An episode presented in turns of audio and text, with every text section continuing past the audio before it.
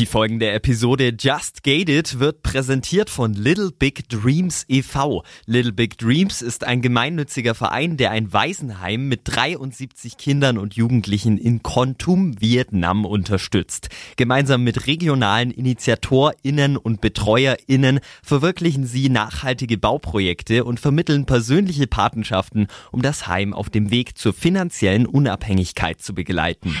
Mehr Infos unter littlebigdreams.org. Just Gated. Der Podcast mit Shannon Gede.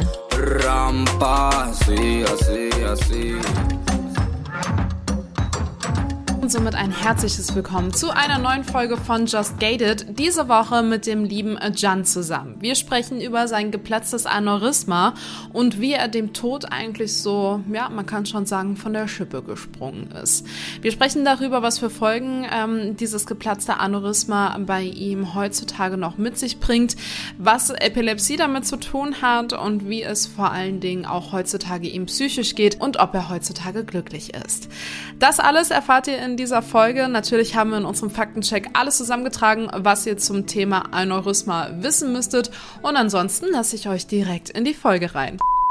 Die nachfolgende Sendung befasst sich bewusst mit gesellschaftlich kritischen und emotionalen Themen. Die persönlichen Erfahrungen und Meinungen sind nicht zu verallgemeinern.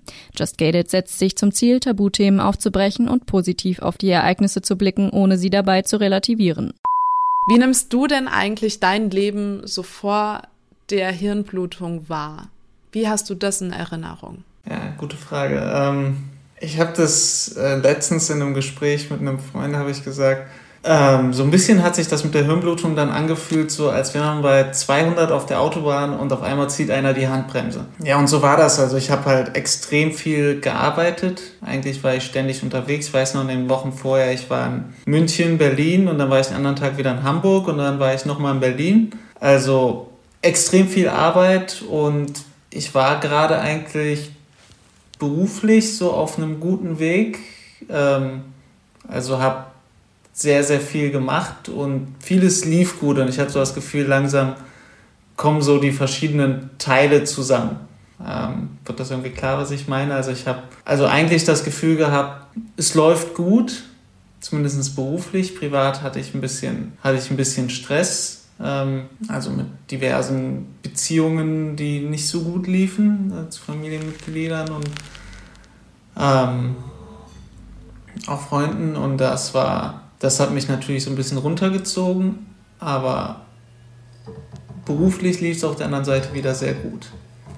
Also es war, so habe ich es in Erinnerung. Ich habe in Erinnerung, dass ich oft im Büro gepennt habe. Also das irgendwie immer so bis 4, 5 Uhr morgens am, am Arbeiten und dann im Büro gepennt und dann direkt dort wieder auf. Ich war in so einem Coworking Space und äh, ich weiß noch, dass die Leute sich dann immer gewundert haben, wie schafft es der, ich, jetzt bin ich schon um 7 Uhr her und der ist trotzdem vor mir da. Ähm, ja, und ich bin auch Mensch, selbst als so diese Corona-Zeit anfing und gefühlt für alle Menschen ja so das Leben so runtergefahren ist. Ähm, ja, da, das ist vielleicht dann auch mehr naturell, habe ich halt angefangen, okay, was, was kann man jetzt machen und wie kann man irgendwie die Leute unterstützen und wie kann man daraus jetzt wieder ein Projekt machen. Also habe ich so ein Support Your Locals Projekt auch gestartet bei mir in Köln. Eine Website aufgebaut, eine Instagram-Page aufgebaut, versucht mit diversen Influencern so ein Video dazu zu machen und bin ja zu den ganzen lokalen Unternehmen gegangen, habe Vorstellungsvideos für die gedreht. Ähm, natürlich auch um zu unterstützen, aber klar auch um irgendwie wieder ein Projekt zu haben. Also das war so bei, also so als Beispiel, wo es bei allen runtergefahren ist, war es bei mir so, okay, wie kann ich daraus jetzt wieder ein Projekt starten? Warst du glücklich? Ja, das ist so wegen diesen verschiedenen privaten Dingen, die dann nicht so gut liefen. Ähm, würde ich sagen, war ich jetzt nicht hundertprozentig glücklich, weil das war, weil das waren einfach so Punkte, die waren schade und die haben mich immer wieder runtergezogen. Aber ich hatte zumindest das Gefühl, ich bin auf einem guten Weg. So glücklich war ich natürlich nicht wegen diesen privaten Dingen, die nicht so gut liefen, aber manche davon konnte ich auch gar nicht beeinflussen, manche natürlich schon, hätte ich vielleicht ein bisschen weniger gemacht. Ähm, Und vielleicht habe ich auf der anderen Seite auch so viel gemacht, um mich davon abzulenken. Das ist ja dann immer so ein Teufelskreis. Ähm, aber ja, um deine Frage einfach mit einem Punkt zu beantworten, nein, natürlich dann nicht, wenn, wenn verschiedene Beziehungen auseinanderbrechen. Gerade in der Familie ist das, ist man natürlich nicht glücklich. Was ist denn dann aber überhaupt passiert? Nimm uns doch mal in die Nacht vielleicht zurück in der sich dein Leben ja eigentlich komplett verändert hat. Wie war dein Tag davor? Wie hast du gemerkt, dass irgendwie hier gerade was nicht stimmt? Ich kann mich an die ganze Woche vorher gar nicht mehr so richtig erinnern. Also wahrscheinlich wegen der Blutung. Ich, da ist viel von weg. Also ich weiß das ja auch nur aus Erzählungen von meiner Frau, von, von meinem kleinen Bruder, ich, von Freunden, mit denen ich mich noch getroffen habe.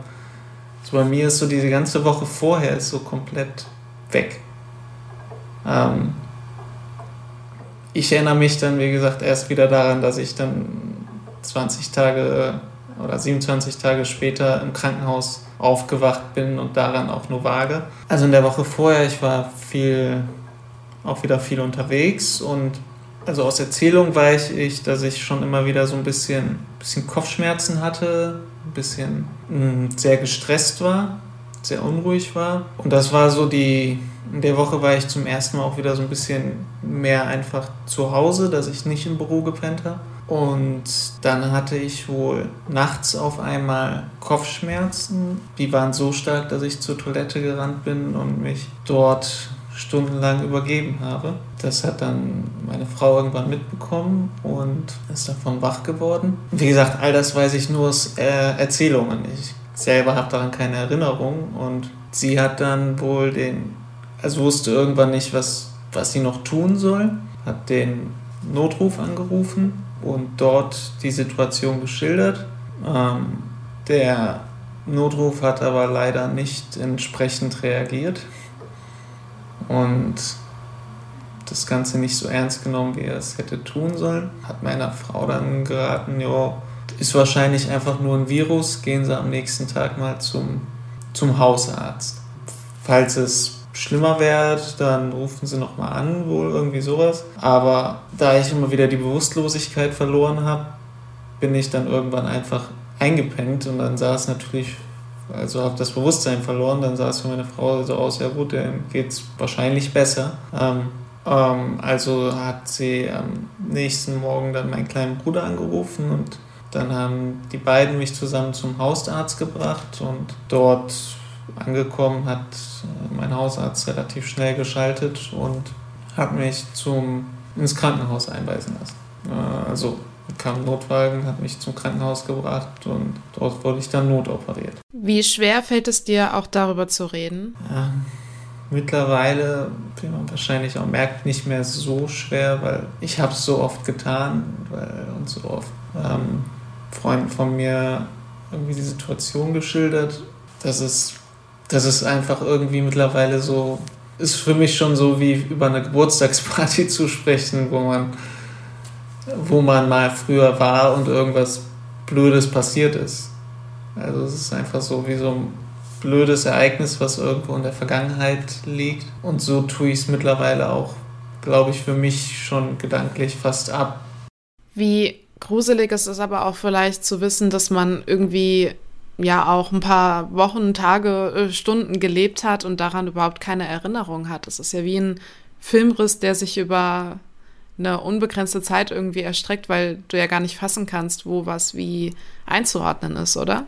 Ja, das ist, das ist so ein Punkt, der macht mir manchmal mehr Angst, dass ich einfach da so, dass da einfach so eine also auch, dass ich mich vorher an die Woche kaum erinnern kann, das ist so, der Punkt macht mir da, den finde ich schon gruselig. Also da wird es mir so, da bekomme ich immer so ein beklemmendes Gefühl, dass ich mich daran nicht erinnern kann. Und dann sitze ich da auch manchmal zu Hause irgendwie eine halbe Stunde und versuche mich an Einzelheiten zu erinnern und versuche dann, keine Ahnung, wie bei hier bei Beautiful Minds so ein paar Punkte wieder zu verknüpfen die so einzelne Schnipsel, aber bekommst dann nie so komplett hin. Und dann fürchte ich mich vor mir selber und meinem eigenen Kopf halt was und frage mich, was von den Sachen, an die ich mich erinnere, an der Zeit wirklich real ist. Und ganz oft frage ich dann auch Freunde, meine Frau, mein Bruder, kommt immer wieder irgendwas, dann kommt mir irgendwas in den Kopf und dann frage ich so, hier, das haben wir, haben wir das gemacht?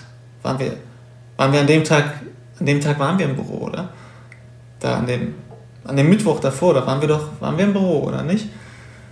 Ähm, und dann ist immer so, nee, das da nicht. Oder dann kommt vielleicht, ja, ja, klar, aber ähm, da warst du allein im Büro. Und dann so, ah, fuck, okay, dann kannst du mir auch nicht helfen. Das ist so ein Gefühl, das macht mir Angst. Dieses, dass ich nicht genau weiß, was passiert ist und ich manchmal mich frage, was natürlich auch Schwachsinn ist, weil es die Ärzte ausschließen können, dann frage ich mich so, okay, wurdest du, keine Ahnung, hast du in der, bist du in der Nacht irgendwie vom davor bist du vom Auto angefahren worden und bist irgendwie auf dem Kopf gelandet oder hat dir irgendjemand, ne? Man fragt sich dann, ist irgendwas passiert, was dazu geführt hat, dass man diese Hirnblutung hat? Weil bis jetzt geht man einfach davon aus, okay, da, oder was heißt, geht man davon aus oder kann, kann ziemlich sicher sagen, da war eine Gefäßverengung, die einfach geplatzt ist. Und dadurch, dass man ja nicht genau weiß, was passiert ist, dann fragt man sich dann immer so, okay, ist irgendwas wirklich passiert, was dazu geführt hat? Ne? So hat man, keine Ahnung, hat man irgendwie von irgendwann nachts, wenn ich halt nach Hause gegangen bin, mal vom Büro oder morgens früh, hat man da irgendwie einen übergezogen bekommen oder ist vom Auto angefahren? Ich weiß es ja nicht. So. Man macht sich dann so die obskursten Gedanken, was passiert sein könnte.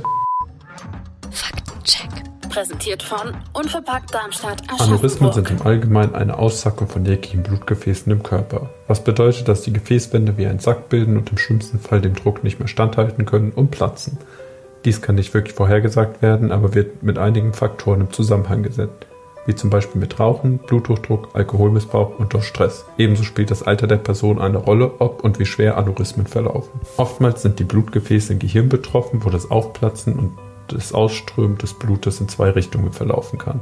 Einmal kann es zwischen die Hirnhäute fließen, was man Suprarachnoidalblutung nennt, was sich dann meist durch wirklich extreme Kopfschmerzen zeigt. Und oder es läuft in das umliegende Gehirngewebe, intrazerebrale Blutung, was zu Lähmungen, Sprachstörungen und Herzinfarkte führen kann, aber ebenso zu Kopfschmerzen, Übelkeit und Bewusstseinsstörungen. Ebenso wichtig anzumerken ist, dass die Menge des Blutes, welche austritt, den Verlauf und Symptome der Krankheit beeinflusst. Circa 25% entwickeln von Beginn an oder im Verlauf der Erkrankung Epilepsie, da dies unter anderem durch Blutungsstörungen des Gehirns, Schlaganfälle und Schädelhirntraumata hervorgerufen werden kann. Jedoch ist es oftmals schwierig zu sagen, was nun genau die Epilepsie hervorgerufen hat.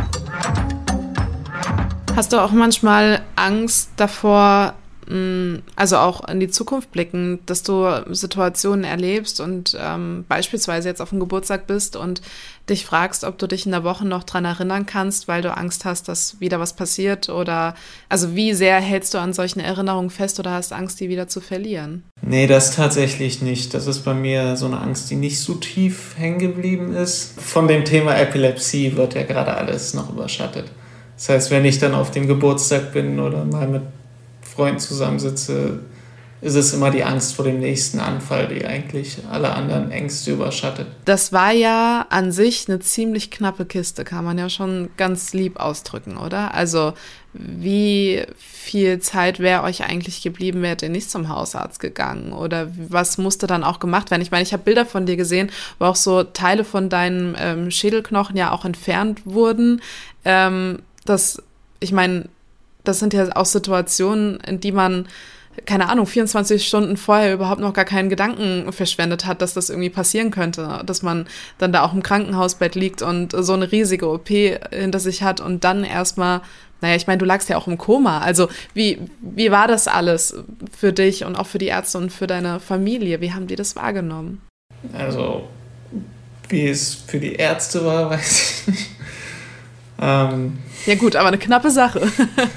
es, ich kann nur so, da fällt mir jetzt von den Ärzten nur so ein Zitat ein, was ich jetzt mal vor kurzem erst mitbekommen habe, dass ich, da habe ich mal irgendwann jetzt, wenn die Ärzte mich sehen und wie, dass ich gehen kann und wie ich in den Raum reinkomme, sind sie immer so überrascht und fragen dann so, sind, sind Sie, Sie sind Herr Issel und gucken dann noch so auf die Akte und dann gucken sie mich an. Und das kam mir schon öfter von, habe ich mal irgendwann gefragt, so warum, warum warum ist das so? Warum sind die Leute, die Ärzte immer so überrascht, wenn sie nur meine Akte kennen und mich jetzt sehen? Und dann hat sie zu mir gesagt, ja, Herr Issel, weil bei ihren Blutungen und wenn man nur ihre Akte kennt und wenn man sie jetzt sieht, dann ähm, muss man einfach sagen, 85 bis 90 Prozent, also nagel mich nicht fest auf die Zahl, aber es war irgendwas so ab 85 Prozent ähm, der Menschen mit solchen Blutungen wären jetzt entweder tot oder noch im Rollstuhl. Also, und das war mir bis zu dem Zeitpunkt, mir war klar, dass es knapp war, aber nicht, dass es so krass ist, dass ich so zu diesen paar Prozent gehöre, die das überlebt, überleben. Ähm, ja, also deswegen, ich weiß, dass es sehr knapp war und ich weiß auch, dass die, dass manche Ärzte da so ein bisschen, ja, schon sich gedacht haben, okay, das ist vielleicht, das könnte jetzt schief gehen. Und es war ja auch für meine Familie, weiß ich, dass es, ich sag mal, für mich selber, ich war ja nicht anwesend. Also so, ne, also ich habe, wie ich vorhin gesagt habe, ich kann mich so an ein, zwei Dinge vielleicht in der Woche davor erinnern, aber das sind wenige. Also für mich war es halt so, ich bin wahrscheinlich, bin irgendwann schlafen gegangen und dann war es ein extrem langer, langer Schlaf halt. Ähm, ähm, für meine Familie ist es natürlich so und für meine Freunde war es so das Krassere. Also die saßen dann ja da und die OP hat, hat ziemlich lang gedauert und ich glaube, sechs, sieben Stunden und haben halt die ganze Zeit gebannt, okay, jetzt gleich ne, kommt jemand raus und sagt halt, das war's. Ne, so. Ähm, und danach, wie du gerade schon gesagt hast, auch das Koma. Ähm, danach ging es ja weiter, 27 Tage lang, dass man sich gedacht hat, okay, ne, so wacht er jetzt nochmal auf und kann er überhaupt noch, ist er noch geistig da, wenn er jetzt aufwacht? Das ist ja auch immer so die Frage. Also, das war also das, was meine, meine Familie dort durchgemacht hat, stelle ich mir persönlich krasser vor als das, was ich durchgemacht habe, weil ich habe es ja nicht, nicht wirklich wahrgenommen. Also wenn du verstehst, was ich meine. Also, ich, war ja, ich war ja nicht anwesend. Ähm, Wie war das dann also ich meine, man hatte dann Angst davor, dass du nicht mehr aufwachst. Wie war dann auch von Erzählungen vielleicht auch der Moment, die Erkenntnis, dass du, also auch du da bist, auch du vom Geist und der Psyche und von den Erinnerungen und die Leute erkennst? Ja, da gibt es äh, tatsächlich, habe ich letztens auch mit meiner, meiner Frau gesprochen. Ich, da habe ich auch mal ein Video zugepostet, wo das drin vorkommt. Ähm, also es, ich habe wohl irgendwann so angefangen, so meine, also ich habe schon relativ, äh, also bei mir in der Familie ist immer so, so Sprüche drücken und so, das ist, also auf eine humorvolle Art und Weise ist halt immer so, so, so sind wir groß geworden und gerade so unter uns Brüdern war das immer so, meiner Mutter war das halt immer so normal und und ich ich glaube irgendwann war so ein Punkt, wo, also klar, man hat irgendwann gemerkt, ich bin aufgewacht und da war meine Familie natürlich schon mehr als dankbar, dass ich irgendwie reagieren konnte. Ähm, aber so der Punkt, wo sie wirklich gemerkt haben, okay, er ist, er ist noch da, war, als ich so meinen ersten Spruch gedrückt habe und dann, und dann, ich glaube, das hat mein kleiner Bruder mir letztens gesagt, dass ich zu meinem kleinen Bruder gesagt habe, so, äh, für dich wäre das doch viel eher was, hier einfach 20 Tage zu legen. ähm, und dann gab es auch so ein Video, was meine Frau von mir gemacht hat, weil ich ja überall die Schläuche drin hatte und auch so diese Stimme dadurch. Ich dann irgendwann hat sie ein Video von mir gemacht für eine WhatsApp-Gruppe, die sie gegründet hatten, wo alle Freunde von mir drin waren. Und ich dann einfach nur gesagt habe, hallo Leute, euer, euer Stephen Hawking hier. Das war so, äh, da, als ich angefangen habe, wieder solche Sachen zu machen so, und mich über mich selber auch lustig zu machen, dann da haben sie gemerkt, okay, ist wieder da und dann aus Erzählung weiß ich, dass das so die sehr überwältigenden Momente waren. Aber dass dieser Aufwachprozess, das ist ja auch, der ging ja extrem lange. Also das ist ja nicht einfach so, okay, jetzt wird man wach und dann ist man wieder da, sondern ich war ja 27 Tage unter Opium und anderen äh, Schmerz- und Schlafmitteln. Also das ging, glaube ich, allein der Prozess ging auch nochmal sieben Tage. Der Prozess des Aufwachens. Ähm, also das war auch so ein Ding, man wusste jetzt nicht sofort, okay, ist wieder da. Und auch dort, als ich aufgewacht bin, ähm, gab es so einen Moment, und daran erinnere ich mich sogar auch noch ein bisschen, dass ich, das heißt Moment, es gab, ich weiß nicht, wie lange das also wirklich gedauert hat, aber ich habe wohl relativ lange gedacht, ich wär, wäre in, also ich komme, wohne zwar jetzt in Köln seit äh, sechs, sieben Jahren, und, aber ich komme ursprünglich aus Wuppertal und ich habe dann relativ lange wohl gedacht, ich wäre in einem Krankenhaus, wo ich mal als Jugendlicher war und auch als Kind in Wuppertal. Weil ich habe dann immer wieder so Dinge beschrieben, die es halt in Wuppertal nur gab. Ich habe dann, ich hatte zum Beispiel, ich wurde ja über den Schlauch ernährt, die, die ganze Zeit im Koma und auch die ersten 7 bis 14 Tage danach. Und ich habe dann irgendwann gesagt, boah, ich will einfach, ich will was Normales essen und habe dann, so was willst du denn haben? Ja, gebratene Nudeln. Und äh, ja, wo sollen wir jetzt hier gebratene Nudeln herbekommen? Ich so, ja, die gibt es hier, äh, hier unten, so um die Ecke. Das, ähm, und habe dann einfach beschrieben in Wuppertal etwas ist. Meine Familie wusste ja noch nicht, wo ich dachte, dass ich bin. Und auch da hat es immer so einen Moment gedauert, bis meine Familie das verstanden hat. Dass sie, ähm, da gab es so einen Moment, wo das, glaube ich, Klick gemacht hat. Also es hat so, hat das meine Mutter mir zumindest erzählt, mein Bruder.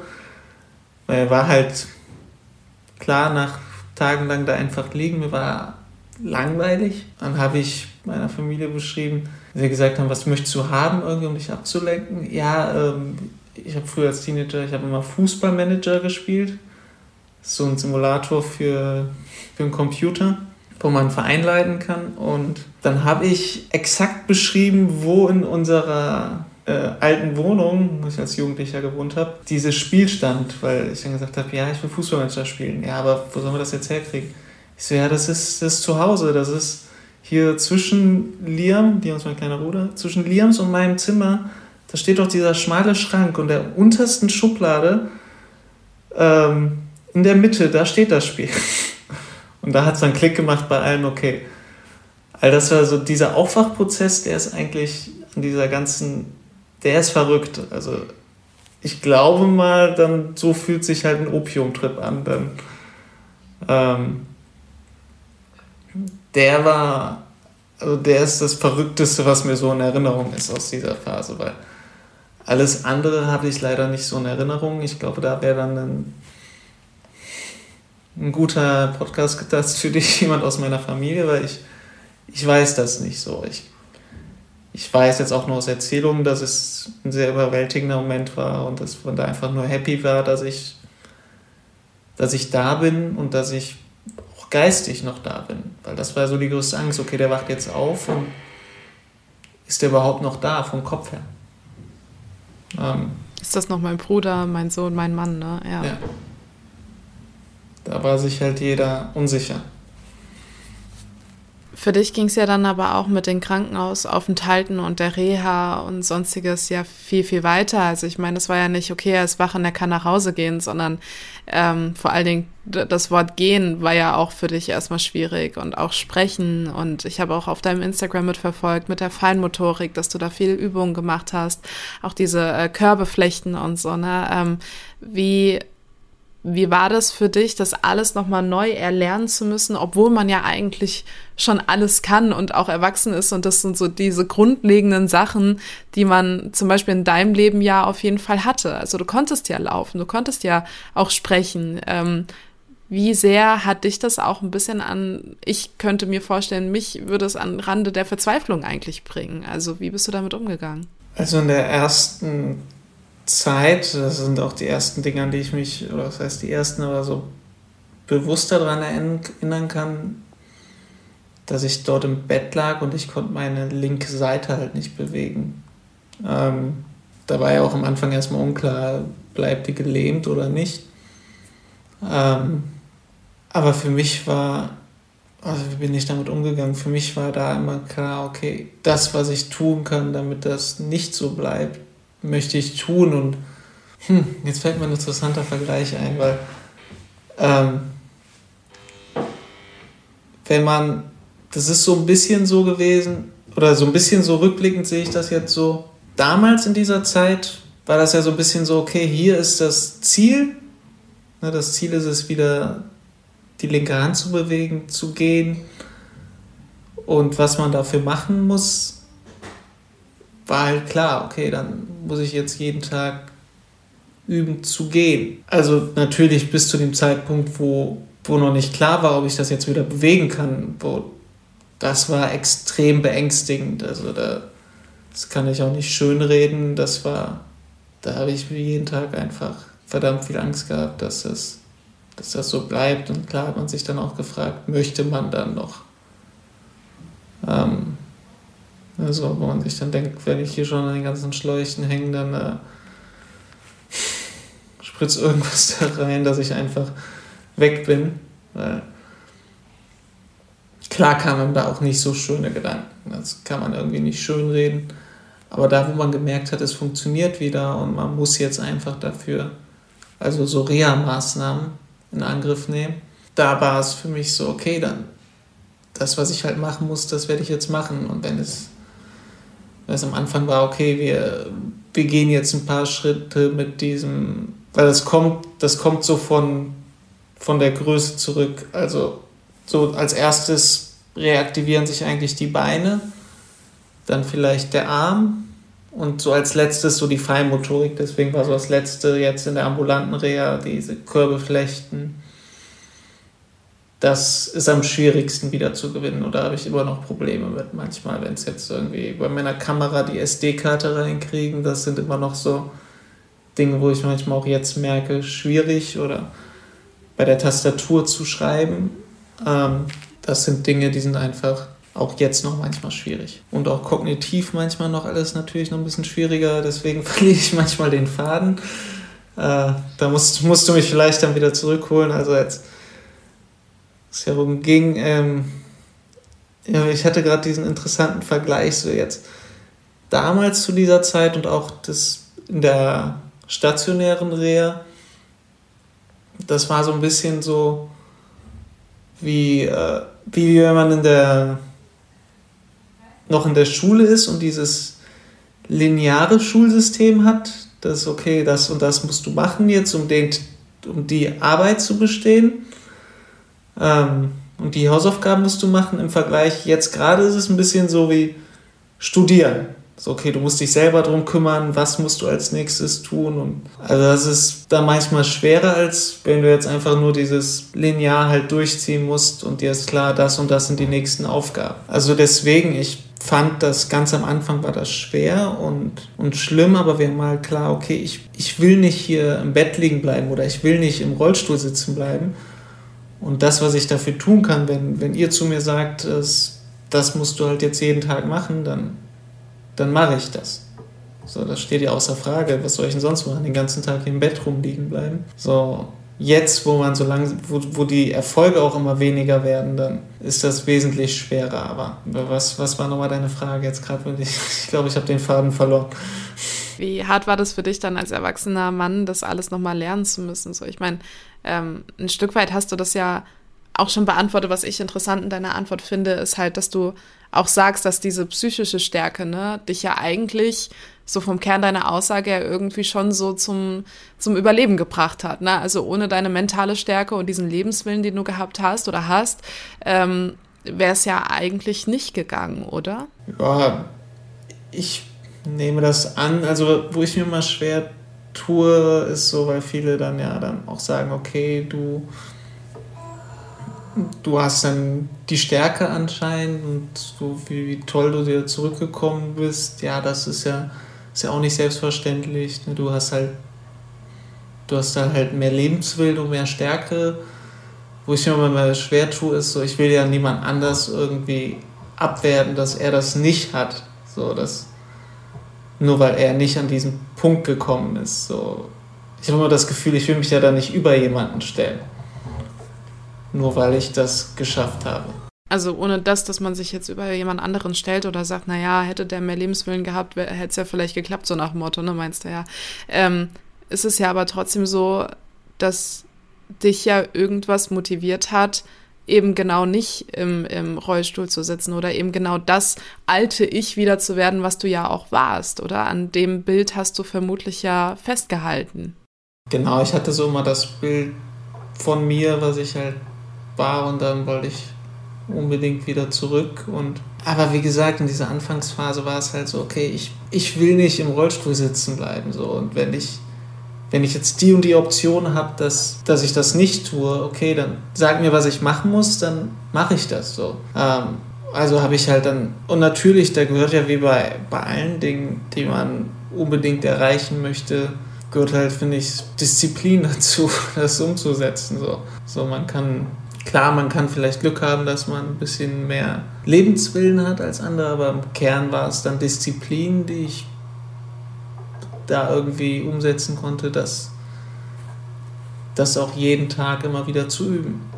Denkst du denn, ich meine, das ist ja jetzt kein Juhu, er ist am Ziel und ist angekommen, Wettrennen. Nee, das meine ich nicht. Aber ähm, wie sehr bist du an deinem alten Ich, wenn man das so betiteln kann, ähm, schon dran? Also hast du das Gefühl, da irgendwann mal auch hinzukommen, da angekommen zu sein? Oder hast du für dich irgendwie schon gesagt, okay, so und so wird es sein und mehr wird es auch nicht mehr werden. Ja, das ist ja so ein Ding, was jetzt gerade auch sehr, was mir jetzt gerade immer so die Frage stellt, ist so wegen der, auch wegen dem anderen Thema Epilepsie, aber ich, ich glaube jetzt so von Zustand und wie ich, ich glaube, ich bin jetzt so bei vielleicht 75 Prozent und dann ist da, da ist noch ein guter Teil, den ich noch umsetzen kann, aber viel, viel ist jetzt gerade halt auch im Kopf. Ich meine eh alles im Kopf nach der Gehirnblutung, aber psychisch einfach, was man dann noch hinkriegen kann. Und, und körperlich ist es dann halt jetzt, sind es dann halt so Sachen, ich meine, gut, wenn man, ist ja, kann, das kann sich, glaube ich, jeder vorstellen, dafür braucht man keine Gehirnblutung, wenn man jetzt einen, ein Jahr lang gefühlt nur, nur rumlag. Und klar, ich habe halt diesen Reha-Sport gemacht so ein bisschen, aber das ist jetzt kein krasser Sport, wo man jetzt irgendwie so sein, seine Muskulatur ein bisschen stärkt und so. Also ich habe da einfach noch einen Weg, wo ich, äh, wo ich viel wieder bei mir rausholen kann und dass ich fitter werde, dass ich mal wieder laufen gehe und solche Dinge. Und da bin ich, glaube ich, jetzt gerade so bei, ja, würde es mal so 75 Prozent nennen. Und, und ich habe, ich glaube auch, dass ich das wieder erreiche. Ich, so ein bisschen ist gerade auch der Punkt, weil ich vorhin schon, jetzt springe ich schon wieder dahin. Das ist natürlich so das Thema, was gerade so am stärksten bei mir rumspürt. So mit Epilepsie und auch mit allem anderen, was mich psychisch noch so belastet, ist natürlich immer so die Frage, okay, letztens saß ich mal, nach dem letzten Anfall, ein paar Tage später, saß ich im Bett und dann kam mir so dieser Gedanke, okay, der alte, also ich war früher auch schon immer jemand, wie ich ja vorhin gesagt habe, mit dem Arbeiten und so ein bisschen, bisschen drüber vielleicht, ne, so ein bisschen am oberen Limit, ähm, aber auch so, weiß nicht, Freizeit, ich war halt immer so jetzt den nächsten Adrenalinkick gesucht, ne, wenn jetzt war so, ey, sollen wir Fallschirm springen? Ja gut, ich bin dabei, ne, Bungee Jumping, yo, ich bin schon gesprungen. ähm, da habe ich halt immer alles mitgenommen, was, was ging. Und, oder jetzt auch natürlich auf anderer Ebene, wenn man jetzt gesagt hat, so, so äh, mal als Beispiel, was ich noch nicht gemacht habe, was ich bestimmt sofort dabei gewesen wäre, so, ey, so die Magic Mushrooms mal ausprobieren, yo. Ich habe die doch schon, ich habe die doch schon ins Essen reingemischt. So. Und das ist halt so vielleicht, da kam dann so ein Punkt vielleicht so, boah, dieses, dieser unbekümmerte Typ, der das alles mitgenommen hat und gerne mitgenommen hat, um da die Kurve zu deiner Frage zu kriegen, der werde ich wahrscheinlich nie wieder sein. Und der kann ich auch nie wieder sein. Das, bei den Schädigungen, die ich am Gehirn habe, sind manche Sachen einfach nie wieder, nie wieder drin. Und bei der Epilepsie ist es erstmal so, ich meine, vielleicht irgendwann bin ich perfekt eingestellt, aber trotzdem werde ich das nicht mit dieser Unbekümmertheit machen können, weil trotzdem dann diese Angst da ist, boah, wenn ich jetzt falsch springe, löst das vielleicht doch einen Anfall aus. So, ne? Da kam so diese, vor ein paar Tagen so das erste Mal so diese Akzeptanz, okay, das ist halt, das ist halt weg, der wirst du nicht mehr so. Und dann kam, so, kam ich so zurück auf was, was, mein Vater mal irgendwann gesagt hatte vor paar Wochen war so, weil ich immer wieder so, boah, ich will wieder so sein, wie ich war, so, aber und jetzt mir gesagt habe, aber dann nutze doch die Zeit, um, um was den neuen Jan zu erfinden im Prinzip. Irgendwie hat mich das dann auch traurig gemacht, dass ich aber wusste, okay, das ist irgendwie der, der Alte, der ist halt, der ist halt weg. Und der kommt wahrscheinlich auch nicht wieder. Und klar kann das ja auch das Positive sein, dass der Neue vielleicht toller ist ne? oder, oder andere Sachen hat. Ähm, aber irgendwie war es dann schon so ein Moment, wo ich ja, so ein bisschen, ein bisschen betrauert habe, der weg ist. Und manchmal kommt dieser Gedanke. Hast du ähm, Angst, irgendwie in eine Depression zu rutschen, deswegen auch? Ja, eine Zeit lang war ich da schon, gerade in dieser Zeit nach der stationären Nähe, war ich da schon so ein bisschen drin. Ähm, aber habe mir da jetzt auch schon Hilfe gesucht und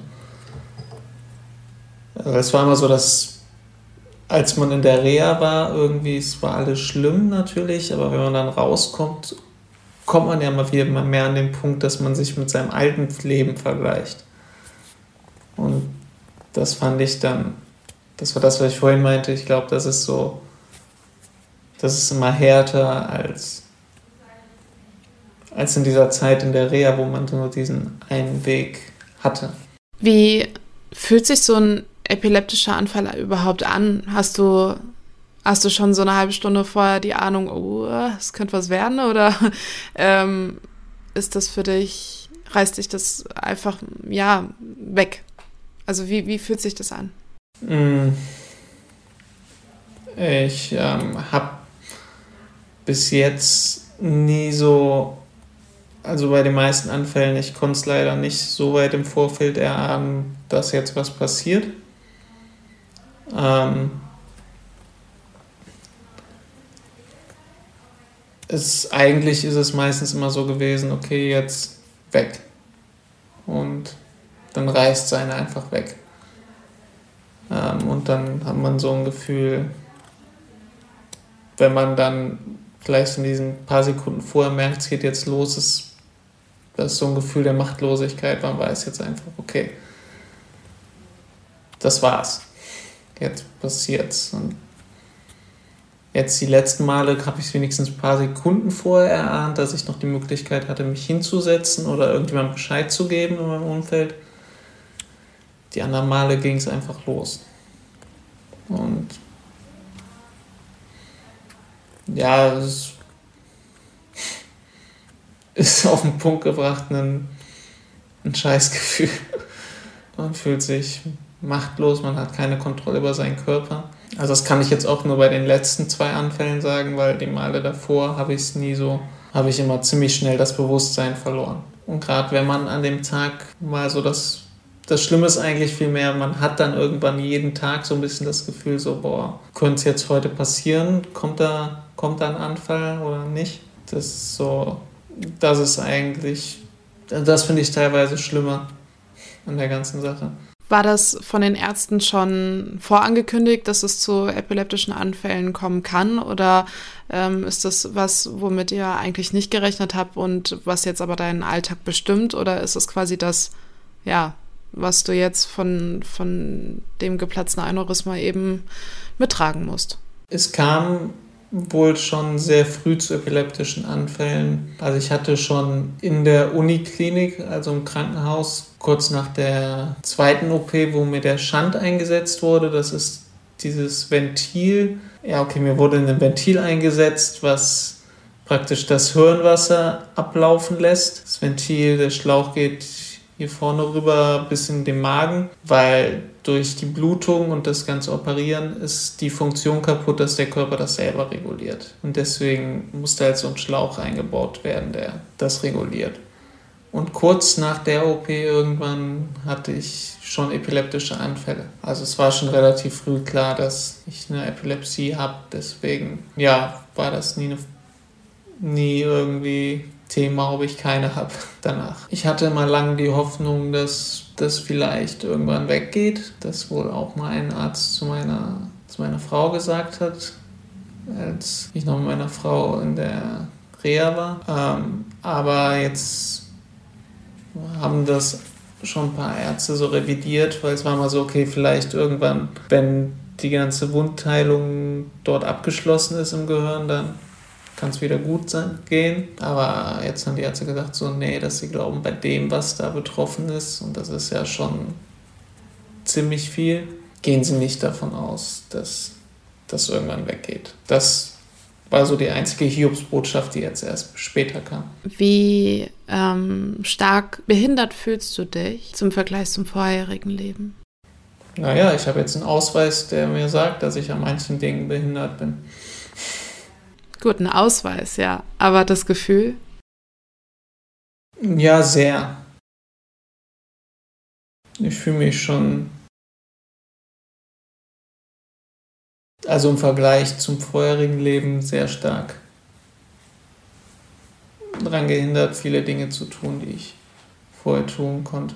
Meinst du, ich habe dich am Anfang gefragt, ob du glücklich äh, warst in deinem vorherigen Leben vor der Hirnblutung. Ich finde das auch immer schwierig und ich hoffe, ich trete dir da nicht so nah, wenn ich immer altes Ich, neues Ich sage. Ich finde das irgendwie befremdlich, weil es dir ja auch befremdlich ist. Ähm, deshalb ähm, nur, um eben da irgendwie einen Cut ziehen zu können. Aber ähm, da habe ich dich gefragt, ob du glücklich warst und im Prinzip ging ja alles so in eine Richtung, wo du gesagt hast, ey, irgendwie beruflich und so, die ganzen Puzzleteile haben sich zusammengelegt. Und klar, es gab hier und da auch in der Familie Situationen, die dich offensichtlich ja auch sehr stark beschäftigt haben. Aber wie würdest du jetzt die Frage beantworten? Also, bist, bist du glücklich aktuell?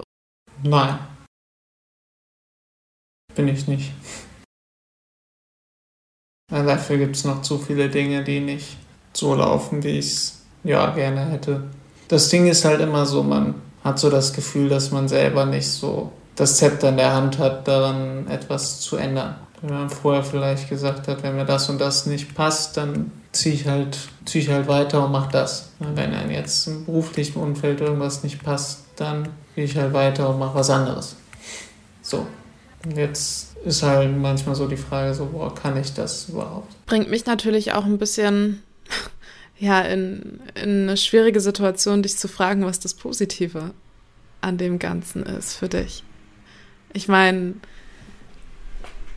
ja, ich, ich stelle die Frage wie jeden Gast einfach mal am Ende einer Podcast-Folge und ähm, bin gespannt, ob du für dich eine Antwort finden kannst. Ja, also genau, und das war ja so ein Punkt, über den wir jetzt gar nicht so viel gesprochen haben, aber neben dem, wo ich natürlich auch rückblickend stolz auf mich selber bin, dass ich das durchgehalten habe und geschafft habe, hatte ich natürlich auch unglaublichen Rückhalt von meiner, von meiner Familie, von meinen Freunden. Mehr als ich mir jemals hätte wünschen können. Also ich hatte im Freundeskreis haben sich alle um irgendwas gekümmert. Ich äh, habe mich finanziell teilweise aufgefangen, haben, meine, haben sich um meine Familie gekümmert, haben, meine, haben meine Frau geholfen bei Sachen. Ich weiß noch, meine.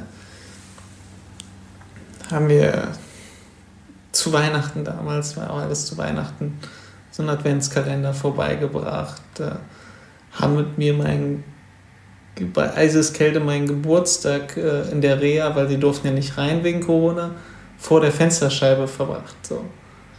Ähm, haben auch Leute, mit denen ich nur beruflich viel zu tun hatte, haben sich dann als, als Freunde auch erwiesen und mit mir mich immer wieder unterstützt, dann auch. Und auch so meine engeren Freunde haben sich immer wieder bemüht, wie können sie mir, ähm, wie können sie mich irgendwie auffangen. Dann auch meine meine Frau, die so mir in die Reha eingezogen hat, um bei mir zu sein und mich da irgendwie psychisch zu unterstützen. Ähm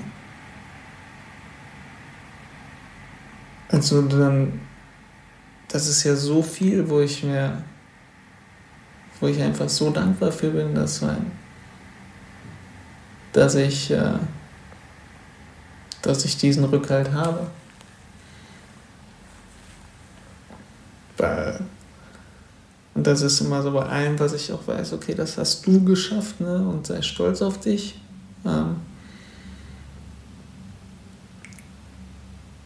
weiß ich halt auch, das habe ich auch geschafft, weil ich diesen, dieses Umfeld hatte. Und da hat mal zu mir eine Freundin, äh, hatte gesagt, mit der hatte ich, äh, ja, mit der Farina, mit der habe ich dann auch geshootet ähm, während der Reha und dann hat sie zu mir gesagt, ich dann auch gesagt habe, boah, ich bin so dankbar und überwältigt, dass ihr alle so für mich da seid. Und dann hat sie gesagt, aber das fand ich auch sehr schön. Da hat sie zu mir gesagt, ja, Jan, aber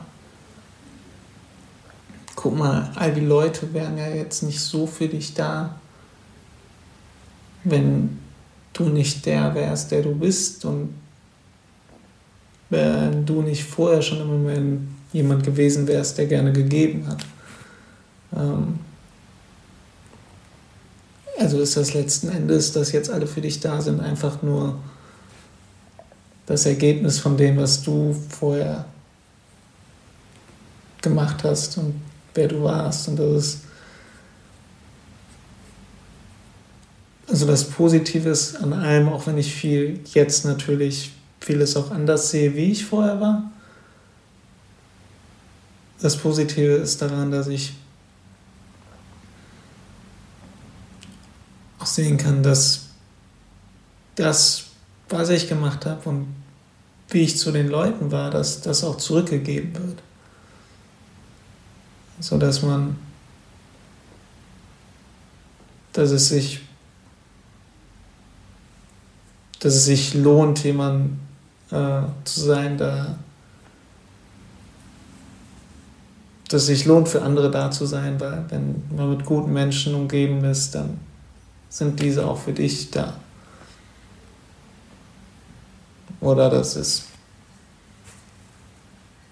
oder dass so ein Geben und Nehmen funktioniert. Ich weiß jetzt.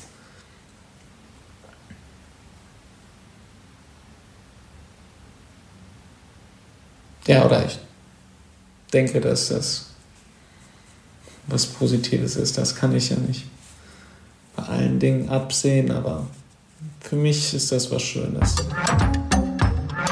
Das war unsere Folge mit dem lieben Jan zusammen. Wenn ihr noch mehr zu dem Thema wissen möchtet, solltet ihr uns unbedingt auf Instagram folgen. Da haben wir eine komplette Social Media Woche für euch vorbereitet rund um das Thema Aneurysma und Epilepsie. Ansonsten freue ich mich, euch nächste Woche Bettina vorstellen zu dürfen. Mit ihr diskutieren wir alles rund um das Thema Übergewicht und ob es in der Gesellschaft einfacher mit einem dünnen Bauch ist oder doch eher mit Kurven. Also schaltet ein und ich freue mich, wenn ihr uns abonniert. Du kennst jemanden, dessen Geschichte zum Podcast passt oder möchtest selbst ein Teil von Just Gated werden? Dann schicke deine Anfrage an gaede.management at gmail.com. Das war die neue Folge von Just Gated. Auch immer montags abends ab 8 Uhr bei Yuka Radio. Yuka. Yuka Radio. Der beste Musikmix für dich. Jeden Tag neu für dich zusammengestellt. Music for you. Music for you. Nur bei Yuka Radio. Alle Infos checkst du online. yukaradio.de